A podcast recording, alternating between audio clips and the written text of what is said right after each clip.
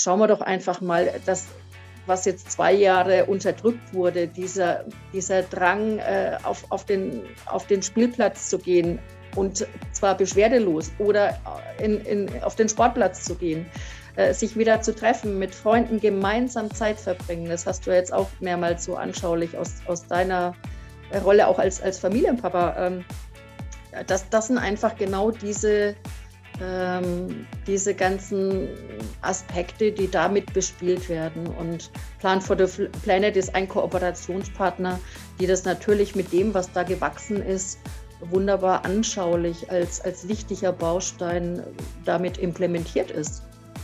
Das Format im Raumgesundmacher Podcast heißt Brio, Ich und Du. Ähm, es startet mit Ich endet mit Du oder ist es vielmehr andersrum? Und wir hatten es in der letzten Folge angekündigt, Yin und Yang, die zwei Seiten der Medaille.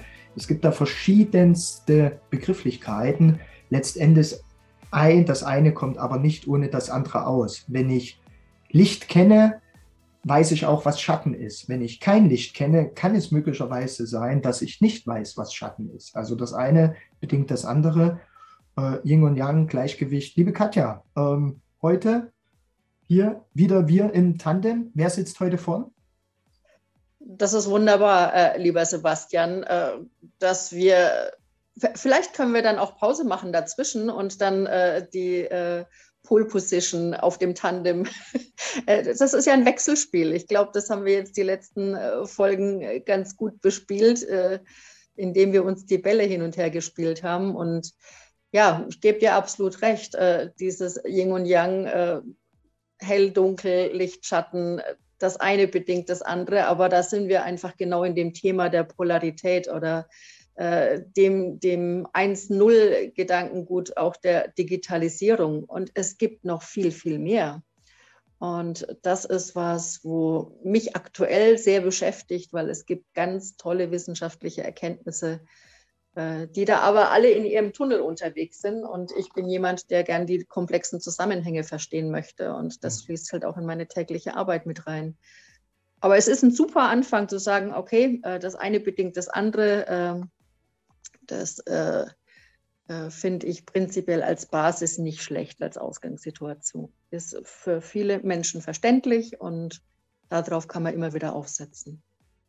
Sehr schön. Und das Tandem muss ja nicht zwangsweise hintereinander sein. Es gibt ja auch äh, gerade im asiatischen Raum so Fahrräder, wenn man das jetzt als Fahrrad betrachtet, da sitzt man ja nebeneinander. Ne? Ja, es ist ja für sich als Motorradfahrer, genau. Oder ja, wie, wie auch immer, man ist jetzt im Beiwagen, ja, und lässt ja. sich einfach mal chauffieren, aber man ist dann, äh, ich finde es aber immer ganz schön, wenn man so auf Augenhöhe unterwegs ist. Äh, das äh, macht natürlich äh, mehr Spaß, wenn man dann so nebeneinander ist. Und äh, da, da gibt es, glaube ich, äh, sogar Rikscha-Modelle, die, die da nebeneinander weiß, weiß nicht genau, ich kann nicht auch zwischen. Aber jetzt, jetzt, jetzt schweifen wir wirklich ab. Das ist, äh, du, du löst bei mir regelmäßig Kopfkino aus. ist ja hervorragend. Ja, aber äh, auf der anderen Seite muss es denn das Tandem tatsächlich ein, ein Fahrrad sein. Ich, äh, mir fällt da spontan halt diese Wassertretboote ein, da sitzt du auch nebeneinander, ne? da kann man sich immer mal abwechseln. Wenn einer zu sehr tritt, ja, dann drehst du dich halt im Kreis, ne? wahrscheinlich. Und dann passt das äh, möglicherweise nicht ganz so wieder mit dem Thema, äh, was bedingt das eine und was bedingt das andere. Ähm, wir hatten in der Vorfolge, äh, hattest du ein, eine Begrifflichkeit genannt, limbisches System. Ja. Also mir sagt das ja was und so weiter, aber stellen wir uns doch vor, wir sind die Ersten, die das heute in die weite Welt hinaustragen. Was ist das limbische System? Naja, in der Neurobiologie oder in der Hirnforschung äh, ist, ist das einfach ein ganz, ganz wichtiges Areal, was für unsere Gefühle zuständig ist. Und ähm, äh, wenn wir natürlich auch das Thema Lernen und Lernerfolge uns angucken, wir haben ja beide da einen gewissen beruflichen Hintergrund, äh, dann ist es ganz wichtig, wenn, wenn Gelerntes in irgendeiner Form mit Ver Gefühlen verknüpft wird. Und ich kann da nur aus meinem eigenen Lernmodus berichten. Ich habe mir in den letzten Jahren mein eigenes Studienprogramm, tagtägliches Studienprogramm zusammengestellt. Äh, mhm. wenn ich das nur ansatzweise in, den, in meiner Schullaufbahn so mitbekommen hätte, würde ich jetzt an einem ganz anderen Punkt stehen.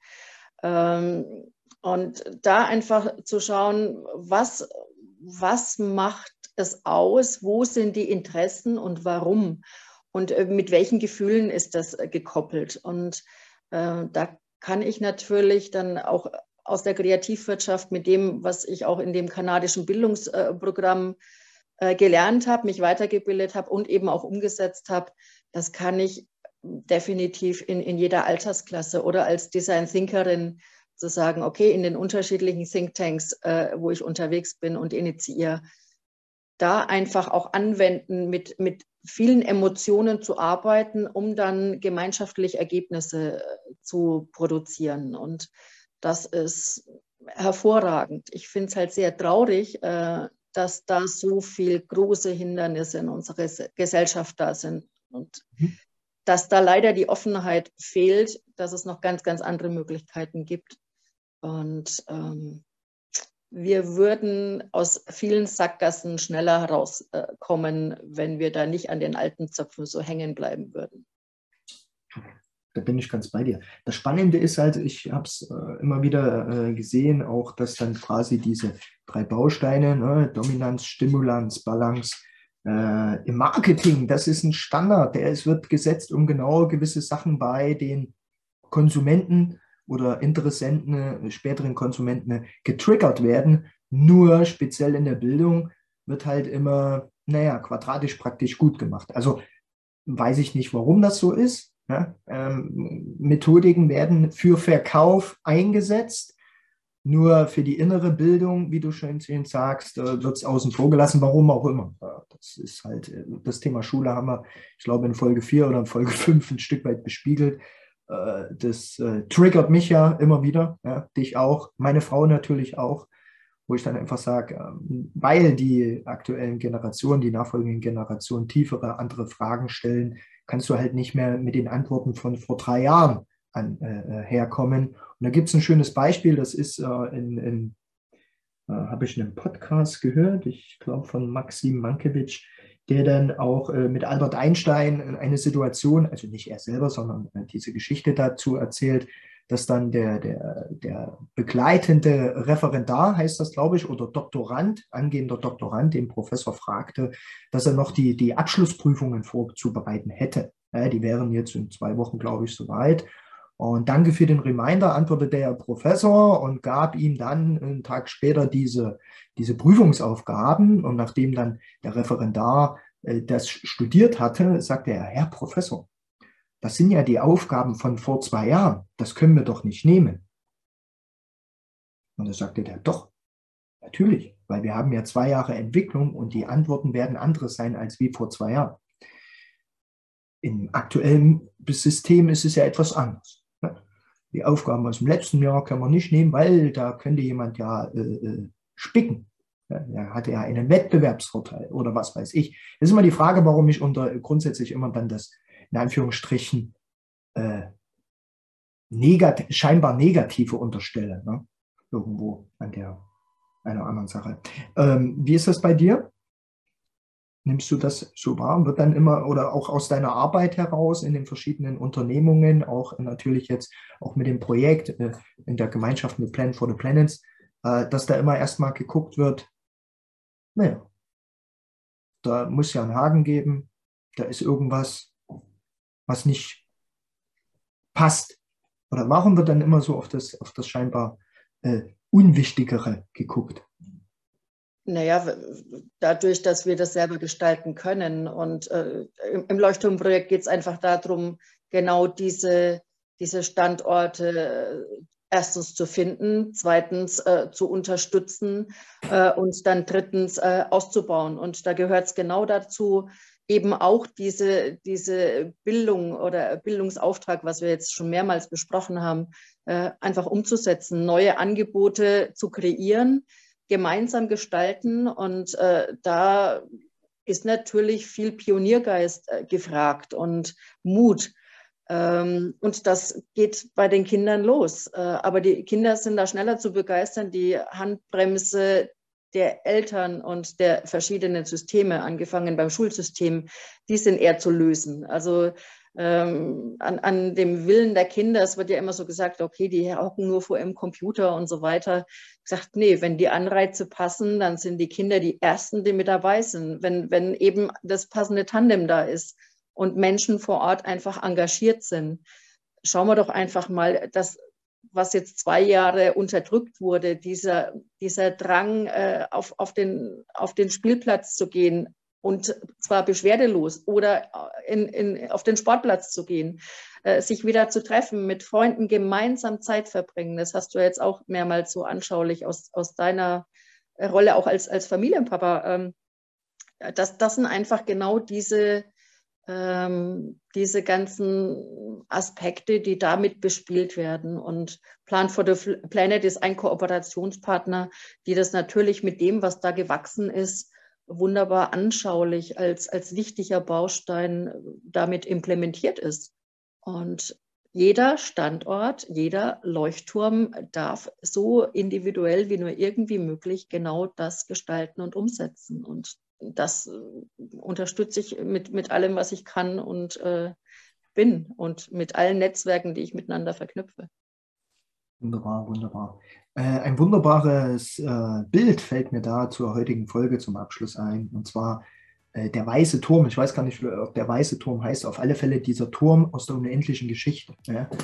wenn dieser Glücksdrache äh, auf diesen Turm zufliegt, ringsrum ist alles schwarz aus dem Nichts und dort hast du diesen Leuchtturm. Das ist gerade so ein schönes Bild, was entsteht.